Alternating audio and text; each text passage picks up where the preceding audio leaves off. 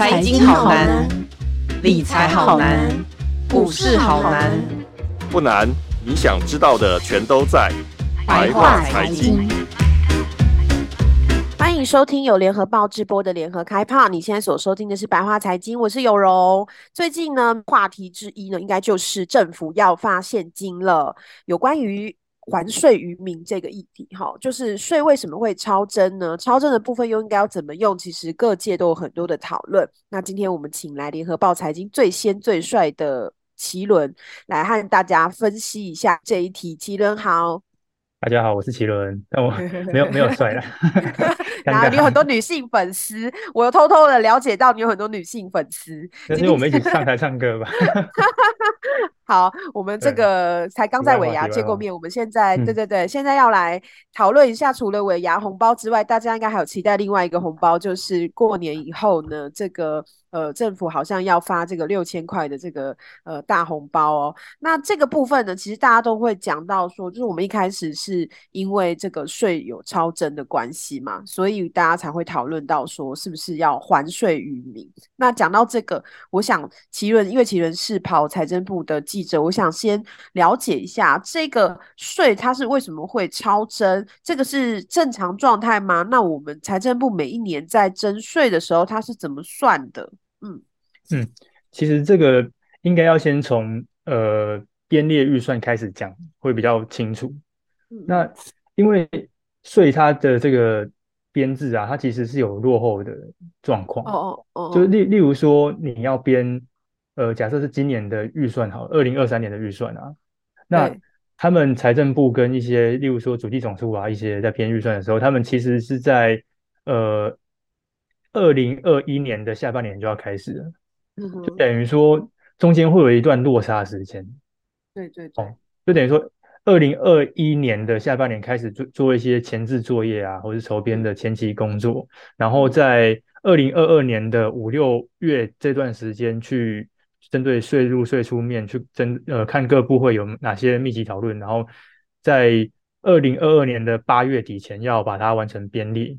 然后再送到立法院去审议，就是俗称那种立法院的那个预算会期，对。然后审完之后，就是才会正式成编出那个二零二三年的预算。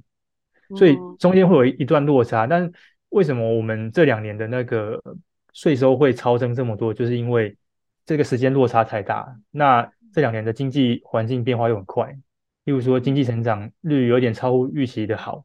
原本可能没那么乐观的去编列，嗯，就是可能比较保守去编列预算，那呃，到实际上出现的税收却是很好很亮眼的，就是呃，上市贵公司的企业的营收非常好，那他缴的营所税就多了，那这一块暴增出来的税收就变成是政府原本没有去估计到，所以呃，主要为什么会超增，主要还是因为在这个税收编列的这个过程。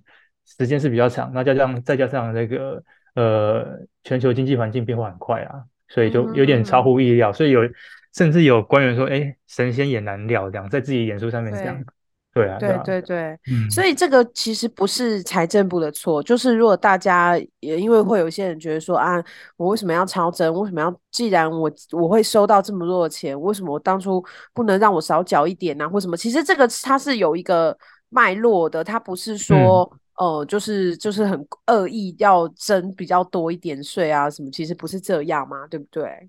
呃，对，他他绝对是合法去征税的，就不是说，就是因为照理来讲，如果说是我征错税，那当然就是要还还税嘛。对，因为我我是我我给你征错了，那发现有问题，我我把税还给你。可是因为呃，目前来看，政府在征税，就是它有一定的逻辑跟它的。对脉络啊，所以它基本上它都是照它的程序在走，嗯、只是它编列的预算数可能比它原本就是跟实际上的真的收到的税真的是落差比较大，尤其是连续两年都超过四千亿嘛，所以大家可能会觉得说、嗯、太夸张了，怎么会差这么多？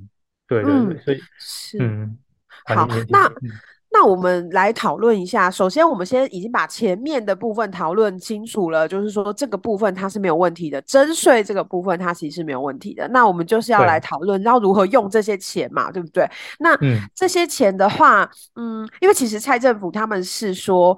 这不叫还税于民，就是发六千块这件事情。对，这应该是说，因为经济很好，所以我们共享，就是大家都共享经济红利。对对对对对。那你觉得，或者是说你知道的、你所知的学者专家的想法里面，他们认为这样普发六千元是公平的吗？我们应该要发更多吗？因为其实普普发六千元不是全部，它算出来之后还会有一部分的呃经费是用在别的东西上面嘛。我们这个六千元，它只是。超征的其中一部分而已。那学者专家或者是你自己认为这些这样子其实是这样的金额是 OK 的吗？嗯嗯呃，先讲那个公平性的问题好了。是对，因为确实这会有一些人会觉得说不公平啊。因为像我们我们台湾的税收来的这个结构来看啊，百分应该我不我不确定说一个数据，只是说大部分的税其实都是高所得者交的。缴的税，那像有有蛮大部分，甚至搞不好有四五成的人其实是没有缴税的，因为他他是在那个扣光了，对，对，他基他基本上就是免税。那对，现现在说要还税，会可能会让有一些有一些人会觉得说，税都是我们在缴，那应该还税是要还给我们有缴税的人。对对对，他有些人会认为说这是这是有公平性的问题吧。那另外另外一个公平性问题就是说。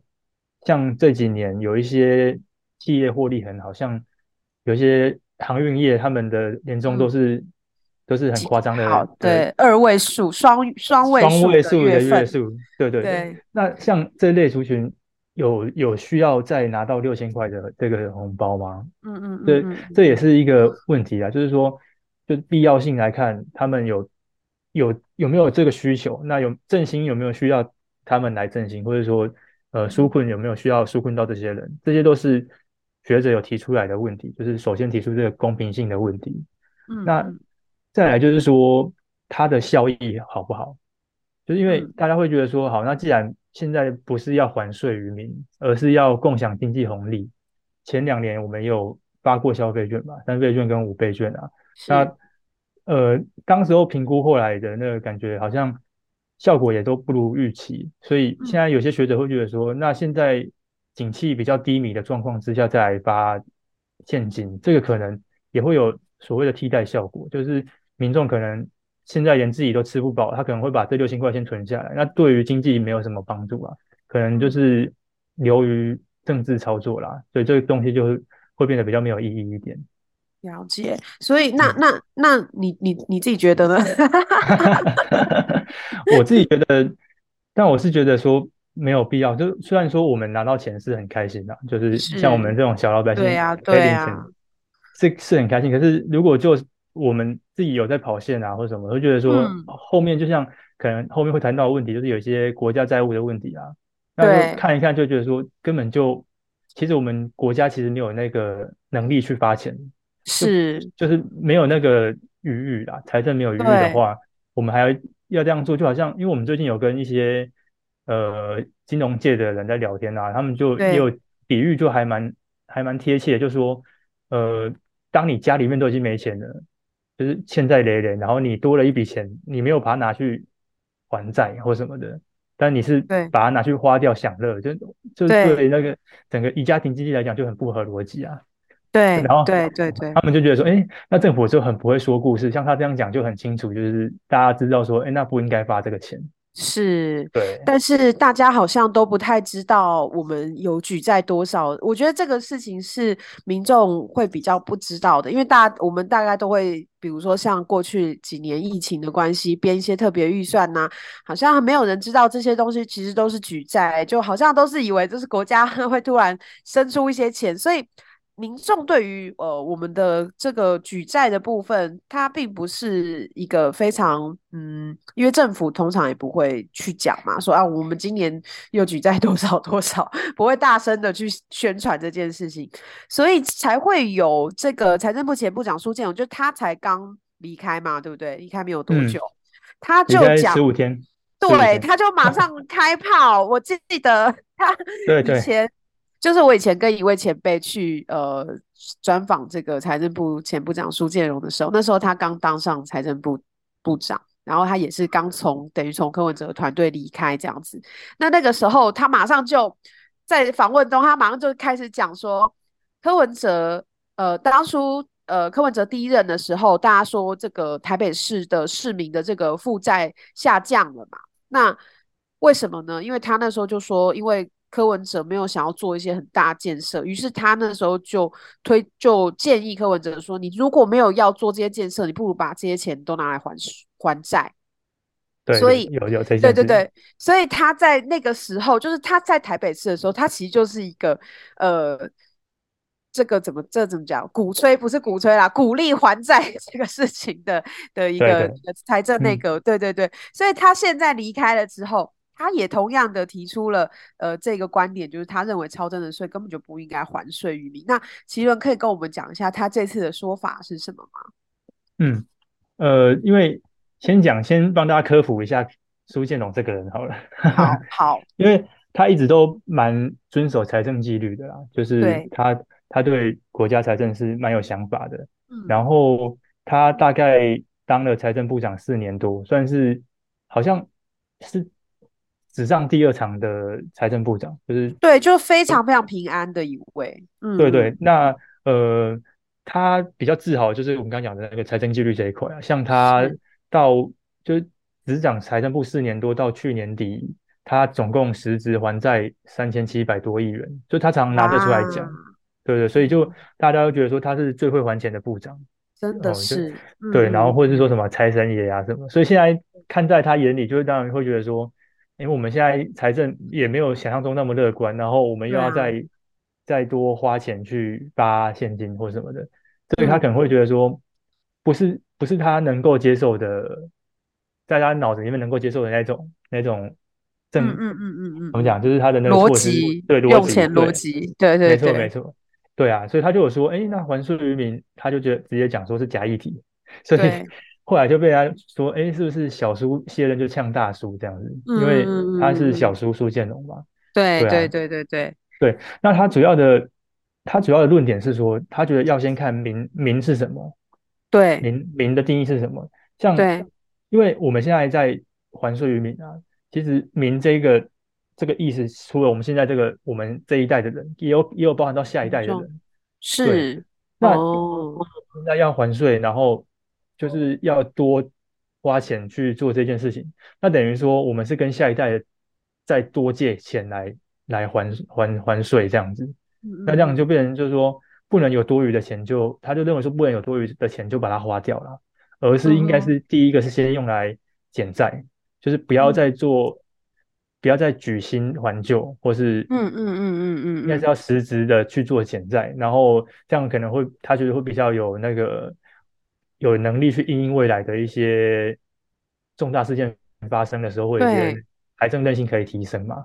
那第二个他是觉得说要留用到未来，就是呃融通赤字的预算裁源啊，就是尽量减少举债的那个压力。对啊，就是他一直在强调这个，所以就是嗯。我我是觉得他可能在任内很多事情不太就不太敢说，所以一下台马上就讲出就不小心说出 说出真话，对 对。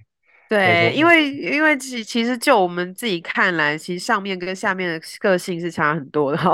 嗯、对对对，是那个什么诚实豆沙包嘛？还是什么？是是是，那上面的是一个比较会把这些讲出，就是比如说啊，我现在要这个发钱，我现在要怎么样，就很很喜欢这个宣扬这些呃比较红红利的东西。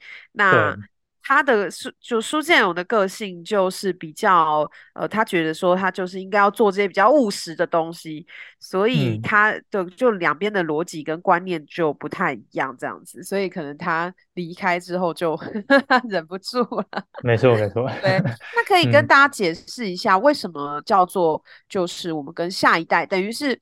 呃，因为他的刚才你说的，就是他的意思是说，我们现在不还钱，其实我们等于是在跟下一代借钱嘛，对不对？嗯嗯嗯。这个逻辑可不可以再白话一点的跟大家来说一下？哦，可以。呃，基本上就是像我们的，我们刚刚前面讲到那个超征税收，两年都超过四千亿嘛。对。然后今年其实就应该说去年其实还逼近五千亿，因为昨天公布的数字是四九五零亿元，就是比原本预估的还要高哦。然后这这些超增的数字啊，它其实大家会觉得说那就是多出来钱，但多出来的钱，但其实不是大家想的这么简单，因为像。我们的那个税收啊，它其实就算有超增，但是到最后面去做那个结算的时候，也不一定会有税基腾余。嗯，就是它也它最后剩下的钱不一定是真的这么多。嗯嗯，对。然后我们去根据那个预算法的规定啊，其实如果我们要编列，假设我们要编列二零二四年的预算好了，那我们会把二零二三年度的这些腾余的钱拿来。到移到下一年去去编列作为作为预算裁员的一部分，是对。那如果现在我们就去把它花掉，等于说我们就是在跟下一代人拿钱嘛，因为我们我们我们后年的人就没有钱可以用。对对对对，因为我们我们原本的以以我们原本的这些流程是有剩的，我们要拿到下一年去去做使用去做规划。那我们现在把它钱花掉了。然后把单年度的剩余拿出来用掉，那等于就是没有进到正常的预算的体系里面嘛。哦，了解。嗯，就就有点像说我们现在很屌啊，有钱就 有钱就先把它就就把它啊。有钱先花，但是我之后下一年的我就回到拮据的状态。对对对，那等就等于说，哎，后面的后面的子孙就是更。嗯只会更辛苦而已，因为他们，嗯嗯嗯嗯嗯，他们没有想到说后代子孙其实是在承担我们现在做的一些政策的后果，这样子。对，而且后之后会发生什么事，大家其实还不知道，还会有什么地方需要用到钱，需要在多边列所谓特别预算的时候，我是不是就要再借新的钱？就是你会一直这样子滚下去，这样子，对不对？嗯嗯嗯嗯，对啊，这个就是蛮，其实其实就是。大家这样听完，应该会觉得说：“哎，那真的要发现吗？” 对，对，所以要用别另外一种思考来看这个六千块。那我、嗯、我来再来问一下，就是我们其实除了发现金之外呢，这个呃这个超征的税其实还有其他规划，对不对？可以请奇伦再帮我们复习一下，是有哪一些其他的规划吗？呃，有，就是基本上讨呃，根据我们。院长说的，嗯，因为之前他的规划是从四千五百亿去做规划了，那现在因为呃财政部昨天公布的数字是四千九百五十亿，那我们就还是先用四千五百亿去去说明，是对。那这四千五百亿里面呢，有七百亿其实是属于地方的，就是地方政府的。那呃中央政府能够用就是三千八百亿，那现在规划是说其中一千亿要用到。补贴劳劳健保跟电价，那另外一千亿要分配用在强韧经济，所以真正可以用的大概减一减扣一扣，四千五百亿扣掉两千亿嘛，然后再再扣掉七百亿是地方的，剩下一千八百亿会会把剩下的一千八百亿其中四百亿会先留用不时之需，那其他一千四百亿才会就是发给就是全民。变成说共享这个一千四百一，一个人就是六千块这样子。嗯嗯嗯嗯嗯，对，了解。所以这些里面就真的没有要还债。这些里面，呃，他四百亿流用不时之需了嘛？对，对，我不知道他他要怎么用，他要拿来怎么要要不要还债就对了。因为昨天呃公布的数字是四千九百五十亿嘛，那官员是有说多出来的钱，他们也是一样啦，就是先用去先用于优先还债。哦，对.所以这部分是没有问题，还是会还一些的。对，嗯、还是会还债啦，就是因为本来就会有编列那个还本预算，所以这个东西就、嗯、就还是会有还债，只是说应该有多这么多，应该是要多还一点，大家多还一些。对对对对，嗯，就不应该是说都完全没有还债，对吧？是、嗯、是，大家要记得，我们之前的疫情特别预算，通通都是借钱，还有新式战机预算啊什么。哦，对对对，全部都是很多都是借钱借来的，所以我们其实欠的债比我们自己所知的可能还要，或是我们以为的还要多，这样子。我们其实每个人身上都有背债，这样。嗯，没错没错。那在最后，请问奇伦一个问题：有没有一些学者专家，除了还债以外，他们有建议拿来做什么之用吗？就是这些钱。嗯，呃，因为。毕竟他已经他已经就是确定的板上钉钉了。对对对，嗯、那既然都已经确定了，那学学者是建议说，可能从两个面向去去思考啦。第一个是说检讨的部分，那检讨的部分就是说，你政府为什么连续两年会超增这么多？会对，你一定会被人家质疑说，是不是你的你的那个税收的系统是不是，或者说编列预算的系统是不是失灵，或者是数字管理有问题这样？嗯，对，所以学者目前建议的角度都是会觉得说，那你应该是要去检讨说，诶，例如说营所税超增这么，呃，应该说超过预算数这么多，对，应该有一个原因是可以去可以去改进的，嗯、对啊，那这部分就是说可能。